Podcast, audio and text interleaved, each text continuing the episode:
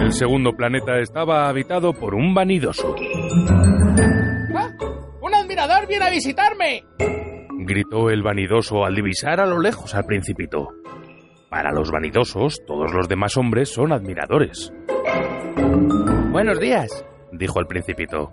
¿qué sombrero tan raro tienes? Es para saludar a los que me aclaman. Respondió el vanidoso.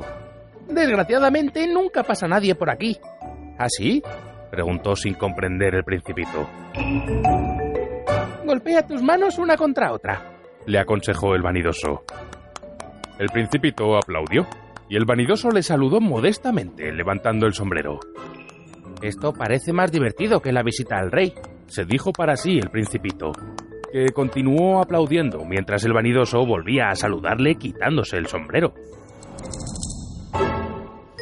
A los cinco minutos, el principito se cansó con la monotonía de aquel juego. ¿Qué hay que hacer para que el sombrero se caiga? Preguntó el principito.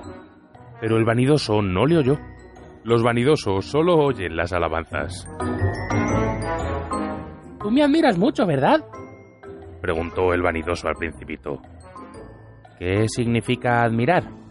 Admirar significa reconocer que yo soy el hombre más bello, el mejor vestido, el más rico y el más inteligente del planeta. Si tú estás solo en tu planeta, hazme ese favor, admírame de todas maneras. Bueno, te admiro, Dijo el principito encogiéndose de hombros. pero ¿para qué te sirve? Y el principito se marchó. Decididamente las personas mayores son muy extrañas. Se decía para sí el principito durante su viaje.